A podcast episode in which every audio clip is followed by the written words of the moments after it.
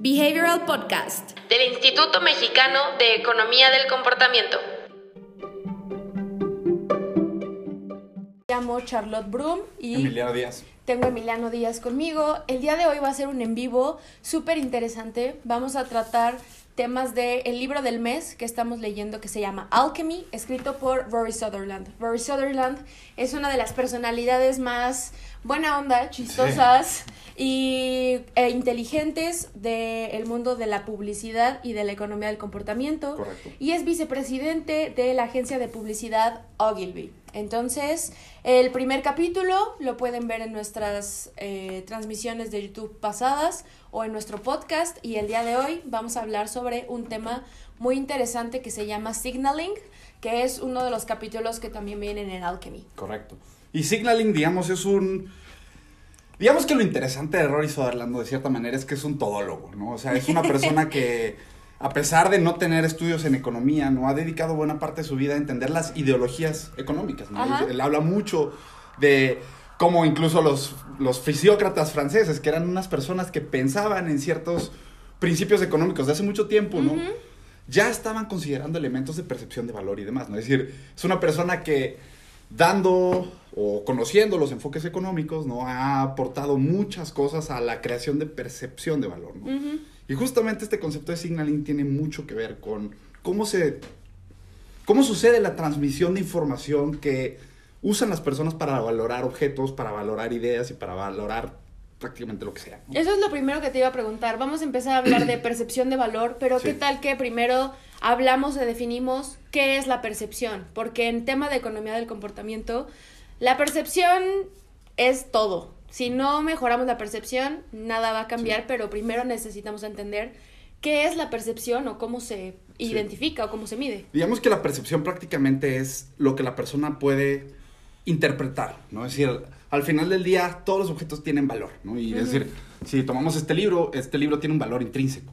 Ahora, la percepción es qué tanto de ese valor puedo yo percibir, puedo yo detectar, ¿no? Es Sí. decir, hay ciertos elementos visuales, hay ciertos elementos, digamos, de contexto que me van a permitir a mí entender y cuantificar ese valor del producto, ¿no? Pero les digo, la percepción es lo que yo puedo detectar, lo que yo puedo percibir. Es decir, Sí. esa transmisión de valor de un producto a una persona no sucede de manera, digamos, natural. Tiene que existir o sucede este momento donde, pues ahí, a lo que yo tengo que interpretar de eso para poder convertir eso en valor, ¿no? Ok, y que ese valor puede ser, o sea, está el valor monetario, como Sí. dices, pero este valor es Percibido. psicológico, percibido. Es percibido, son cosas que nosotros asociamos, ¿no?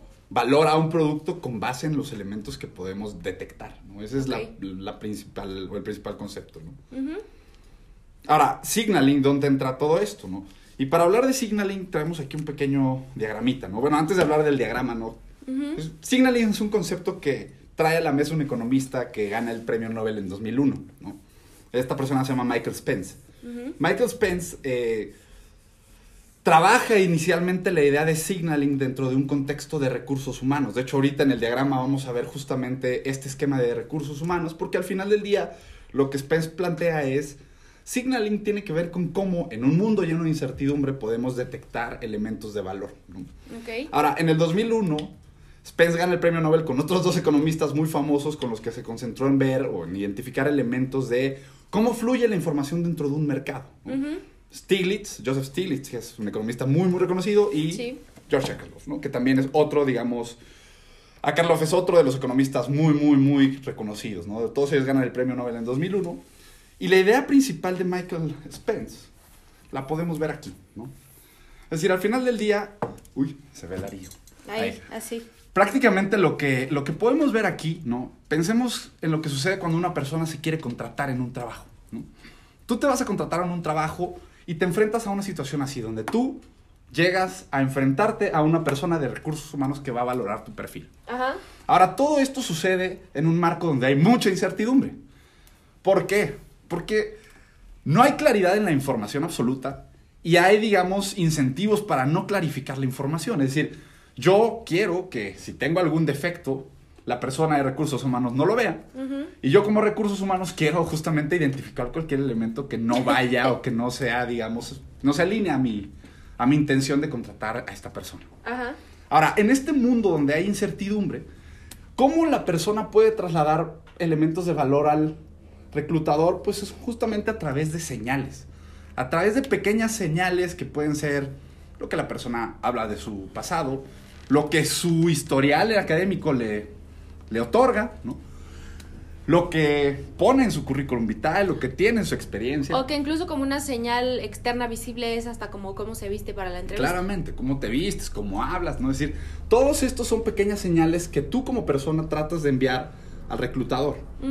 Ahora, de cierta manera la clave de signaling es, o la clave para el reclutador es entender o tratar de interpretar cuáles de estas señales son realmente elementos que le permiten evaluarte adecuadamente. Aquí es donde empieza la magia de signaling, porque es decir, tú me puedes decir que eres la persona más inteligente del mundo, ¿no? Pero realmente, ¿de quién depende esta señal? Pues es una señal que depende exclusivamente de ti. Quizás esta es una señal que yo no le puedo dar valor.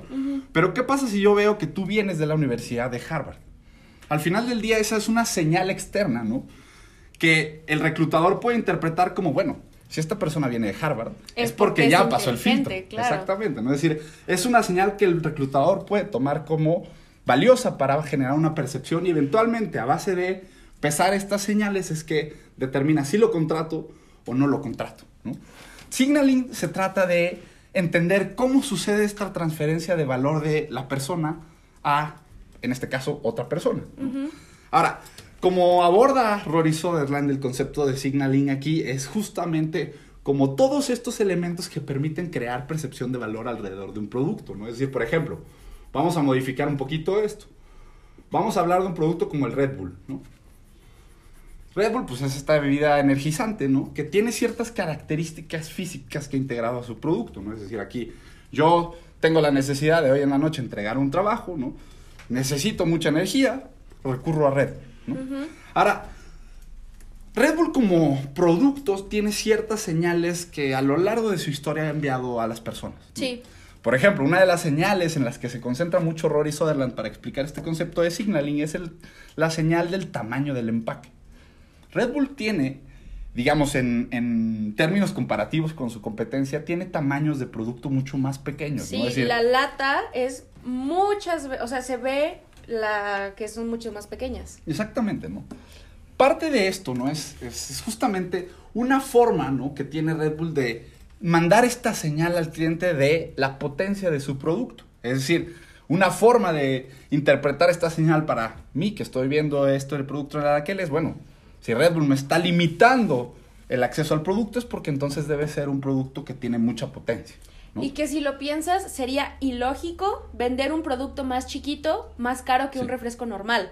O sea, si te das cuenta en la teoría lógica sería, ¿cómo vas a venderles algo más chiquito más caro? O sea, ¿qué te pasa? Nadie lo va a comprar. Claro, ahora, la clave está en entender que todo esto está sucediendo en esto, en un marco de incertidumbre. Porque si no hay incertidumbre, ¿por qué? Como dice Charlotte, porque voy a comprar un producto de menor tamaño. Pero ante la incertidumbre, lo que tendemos las personas a hacer es trabajar con las pocas señales que tenemos disponibles. La labor de quien diseña el producto es encargarse de que estas señales que trasladan valor percibido sean claras, corten la inercia de las personas y sean fáciles de distinguir, ¿no? Porque es decir, si yo puedo detectar estos elementos en un mundo de incertidumbre, puedo quizás asignarle valor positivo al producto, ¿no? Entonces, ese es el verdadero valor del concepto alrededor, del concepto, alrededor de la idea de percepción, ¿no? Es decir, cómo yo utilizo estas señales que muchas veces van a estar dadas o en el producto o en el contexto para que suceda, digamos, esta traslado, este traslado, esta transmisión de valor del el producto a la persona, ¿no? Es decir, si no existiera esta incertidumbre, debería o podríamos esperar que la persona, digamos, extrajera, ¿no? Todo el valor del producto, pero hay incertidumbre porque las personas no saben no saben, digamos, todo lo que hay alrededor del producto, no tienen la capacidad de interpretar todos los estímulos que hay alrededor del producto. Entonces, las personas constantemente vivimos en este mundo de incertidumbre, ¿no? La respuesta ante, ante esta incertidumbre es cómo estructuramos señales, ¿no? Que faciliten este traslado de valor. Exactamente. Y la forma de poder trasladar estas señales para que la gente lo entienda es con herramientas y con técnicas de comunicación. Si Red Bull no hubiera hecho una campaña gigantesca de es que Red Bull te da alas, Red Bull es para los eh, atletas de, ando- de alto rendimiento, es para los motociclistas, es para, o sea, si no hubieran hecho toda esta estrategia de publicidad donde te explica que es algo súper potente, las personas Sí. no le encontrarían el valor Sí. a este tipo de productos. Sí, Entonces es como parte de tu misión eh, enseñarle a las personas este valor a través de tus estrategias de comunicación, a través de tu página web, a través de publicidad, a través de redes sociales. O el producto mismo, ¿no? O Es el mismo producto. Exactamente. Esa es otra parte bien interesante, porque normalmente abordamos esto desde comunicación. Sí, claro.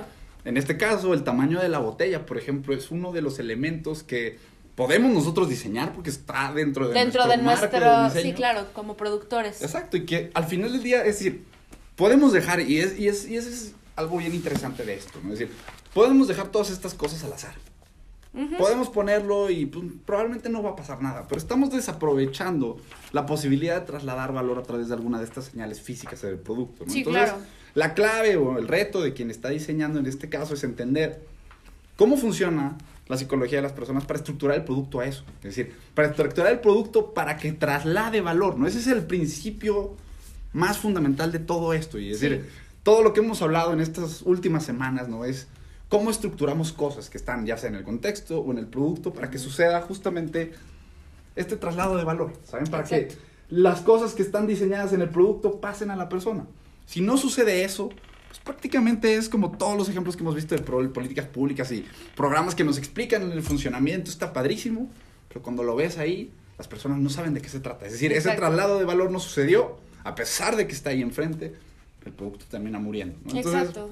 ese yo creo que es el valor principal, principal de Signaling. ¿no? Sí, porque el problema es que nosotros como diseñadores de un producto, de un servicio, de una estrategia, de una política pública, llegamos a pensar que es que este libro yo lo hice, hice toda una investigación de los usuarios, investigué qué querían leer, investigué cuántos capítulos querían, o sea, hacemos un montón de investigación previa para diseñar los productos y entonces nosotros suponemos que las personas van a saber todo el valor que tiene este libro cuando realmente las personas no tienen idea del todo el trabajo, toda la investigación previa, simplemente ven el producto y si no le das este valor, o sea, si no eh, demuestras este valor, la gente nunca se lo va a encontrar y no va a cambiar a políticas públicas o no los va a adoptar o no va a comprar los productos o los servicios que te hayas esforzado demasiado en diseñar.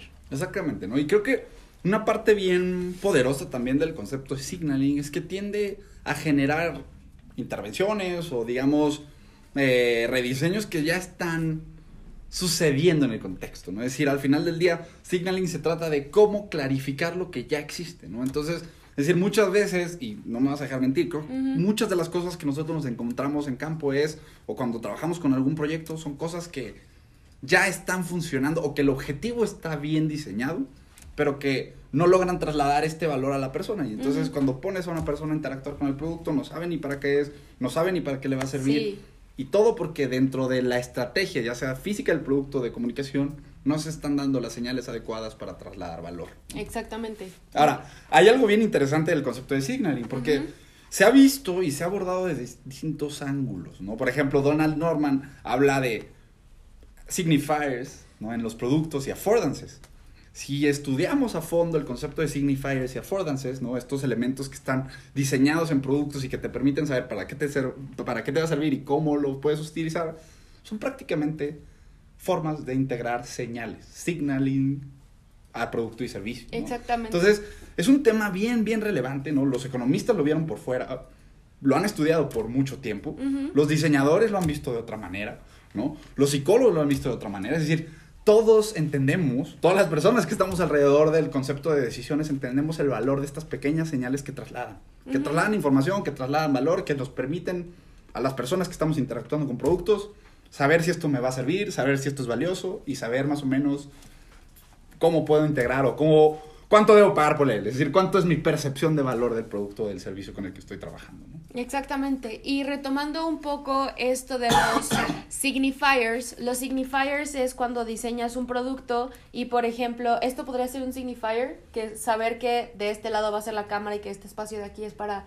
el botón y que si está esto aquí es porque le tengo que picar y que va a hacer que se encienda o que se apague. Exactamente, es decir, básicamente son pequeñas señales que te van a permitir a ti saber cómo, cómo funciona. que verde es prender, que rojo es apagar. Todas esas pequeñas cositas que vemos en nuestra vida cotidiana, alguien lo tuvo que diseñar. Ese alguien son los diseñadores que tienen que aprender todos estos signifiers que hacen que las personas adopten más fácil los productos. Ya no tengo que preguntarme híjole, es que cómo funciona aprender esto, sino que por los signifiers que tú le pones al diseño de los productos, intuitivamente la gente le pica porque tú ya sabes cuáles son los signifiers del contexto donde está tu, audiencia. Exacto, ¿no? Y, y, es difícil, es muy difícil ver este concepto cuando lo vemos en producto físico, como en este caso, ¿no? Pero, es decir, este concepto o estos estímulos van a estar en, presentes en producto físico, en servicio, e incluso en una política pública. Es decir, al final del día, todas las cosas que interactúan con nosotros van a tener que ser interpretadas y las señales o los, los, los elementos, digamos, que facilitan el, eh, este concepto de signaling son o van a ser estos ganchitos o estas señales que nos permiten a nosotros interpretar los bienes o los valores de un producto, ¿no? Obviamente, un buen, un buena, una buena estrategia en el diseño de estos de estas señales, de, este, de este, digamos, estrategia de signaling te va a permitir facilitar la traslación de valor, que es pues, prácticamente el punto inicial de la adopción de cualquier cosa, ¿no? exactamente, y que cada vez queremos que las personas adopten más productos, que adopten más servicios, que adopten nuevas conductas, entonces nunca vamos a lograr que la gente adopte algo si no les damos las señales correctas. Y en señal nos referimos a algún mensaje, algún estímulo externo para detener a las personas de lo que sea que ellos estén haciendo, para poder entrar en un eh, contexto mental de que nos pongan atención y empiecen a pasar por todo un proceso que después les platicaremos, que en nuestro caso el que usamos es Create, hecho por Stephen Wendell. Entonces, a esto nos referimos con señal, un ah. anuncio, eh, como, como un mensaje para detenerlos de lo que sea que estén haciendo, para que nos pongan atención en el proceso de que hagan algo nuevo. Correcto, correcto. Ahora, Charlotte, ¿cómo entra o cómo convive, digamos, el contexto en todo esto? Pues el contexto es, yo creo que de los conceptos más importantes porque las personas tenemos contextos diferentes en todo lo que hacemos. O sea, este contexto físico de nuestra oficina puede hacer que tomemos decisiones diferentes o no. Todas las decisiones que tomamos dependen del contexto en el que estamos. Y con este tema de signaling, eh, el contexto es importante porque las mm, como representaciones que pueden tener las cosas en el contexto, por ejemplo, latinoamericano, puede llegar a ser diferente a lo que piensen en Asia. Necesitamos entender perfectamente cuáles son los, mm, no sé cómo explicarlo, los las señales que son importantes para nosotros en lugar de las señales que puedan ser importantes en otros lugares. Correcto, ¿no? Y al final del día, regresando un poquito a este diagrama, ¿no? De, de interacción que veíamos, ¿no? El, el, contexto prácticamente va a estar dado o está dado por todo lo que sucede o donde está sucediendo esta interacción. ¿Qué es lo bonito de pensar en el contexto? Es decir, que al final del día cualquier señal que se diseña en el producto primero va a tener que interactuar con ese contexto para poder ser después interpretada por la persona. ¿Qué es lo que nos encontramos muchas veces? Muchas veces nos encontramos que esta estrategia se diseña muy bien en... En papel. En papel, ¿no? es decir, cuando platicamos con las personas nos cuentan la estrategia de traslación de valor, hay elementos diseñados en los productos, en las estrategias de comunicación que están muy bien. Pero cuando vas al contexto, te das cuenta que el contexto termina mitigando estos señales, eh, termina eliminando estos, estos elementos, digamos, que inicialmente están diseñados como elementos de valor, pero cuando interactúan con el contexto la persona no los entiende por distintos elementos, por recarga cognitiva, porque no entiende, no está contextualmente, digamos, claro esto y la persona no extrae ese valor, ¿no? Pero es decir, la clave está en entender que cualquier cosa de que diseñemos, que diseñemos va a tener que después interactuar en el contexto. Exactamente. Y piénsenlo como que el contexto es el lugar en donde va a estar tu sujeto. Si esa persona va a estar, no sé, en el metro, imagínate que todo el contexto es caótico y que tienes que diseñar algo que eh, sobresalga del contexto o hacer que pueda generar atención y que le encuentren el valor en el contexto en el que están. Por eso, si dices, es que yo les puse el letrero de que ya no usen popote, pero el letrero se los pones en, no sé, en el baño, El Sí. contexto es completamente diferente, no es en ese momento específico donde las personas van a Sí. tener que tomar la decisión. Necesitamos darnos cuenta y como que mapear dónde están las personas poniendo atención y cuáles son todos los estímulos y todas las cosas que están pasando en el contexto de las personas para saber específicamente dónde van a voltear las personas Sí. o qué van a escuchar o qué están haciendo para que en ese momento podamos poner nosotros este tipo de mensajes, estas señales para poder eh, interferir en lo que sea que estén haciendo. Correcto, y aquí es donde también esto se empieza a poner tan profundo como tú desees, ¿no? Es decir, al final del día, cuando entramos a entender el concepto, el contexto, pues podemos empezar a entender que hay distintos tipos de contexto, Ah, ¿no? por Y que hay un contexto físico y que hay un contexto psicológico. Y que hay un contexto hasta digital. Claro, y que las señales que tú puedas diseñar van a interactuar de formas distintas con el contexto físico, con el contexto psicológico. Es decir, al final del día el concepto de signaling es muy simple en el sentido de que es este conducto de valor, pero ya cuando entramos a ver cómo van a, o cómo podemos diseñar señales, cómo van a interpretar o cómo van a interactuar estas señales con el contexto, claramente esto se puede empezar y se empieza a complejar, ¿no? Es decir, ahí es donde es valioso, justamente como decía Charlotte, el tener un marco de trabajo, el poder atar todo este trabajo a algo que nos permita siempre tener, digamos, la, la mira puesta en el cambio de comportamiento. Como les mencionaba, eventualmente vamos a cubrir el modelo, ¿no? Nosotros Sí, estamos claro. trabajando ya desde hace cuatro años con un modelo que hemos ido, digamos, modificando y que nos ha servido justamente a entender esto, ¿no? Entender cosas de señales en contextos distintos, ¿no? De cómo diseñar elementos para que la traslación o el traslado más bien de valor de un producto a, a- a una persona, a un contexto, a un... sea, se dé, ¿no? Sí, exactamente. Y pues yo creo que ah, eso es todo. ¿Quieres comentar algo más? Pues realmente a mí me gusta mucho este concepto porque, por ejemplo, yo soy economista, ¿no? Yo toda mi vida fue, digamos, licenciatura, maestría, todo, la especialización fue, incluso la misma especialización que hice en economía del comportamiento venía muy del lado de economía, ¿no? Es decir, Ajá. muy de, de la teoría económica y signaling es un elemento potentísimo. De Sí. hecho, cuando vas aprendiendo, ¿no? Y empiezas a ver el concepto de signaling, cuando empiezas a trabajar con situaciones estratégicas de interacción en teoría de juegos, ¿no? Y signaling es prácticamente este elemento que te empieza a aclarar las cosas respecto a cómo sucede esta interpretación de valor que hacemos las personas en el campo, ¿no? Ujú. Es un tema sumamente teórico, pero que vemos que tiene impacto en la psicología, ¿no? Que Sí, tiene claro. impacto en el diseño, que tiene impacto en la economía, de distintas formas. Es decir, todos estamos viendo el valor de estas señales de distintas maneras y todos estamos viendo que esto tiene que, en última instancia, ir integrado, ¿no? Al producto o al contexto de decisión de las personas, ¿no? Creo que es de los conceptos más bonitos que podemos ver y Rory lo aborda de manera muy elegante en su libro, ¿no? Y muy simple y muy graciosa y muy Sí. buena onda. Y lo que para mí es muy valioso es que sea súper entendible. Es Sí. cero técnico en este libro de Alchemy, te trata de Sí. explicar todo de manera muy fácil. Y ahorita que estás platicando sobre que pues, tú eres economista y que veías cosas de psicología, eh, quiero que ustedes recuerden que la economía del comportamiento es una ciencia que engloba varias disciplinas, porque están eh, la parte de los economistas, está la parte de los Psicólogos. esta parte de los sociólogos, y al final con esas tres eh, disciplinas es cuando empezamos a darnos cuenta que los seres humanos toman decisiones de manera irracional, que la teoría económica tradicional pues decía Sí. que todos hacíamos las cosas de cierta forma y los psicólogos decían, pero yo creo que eso no es así.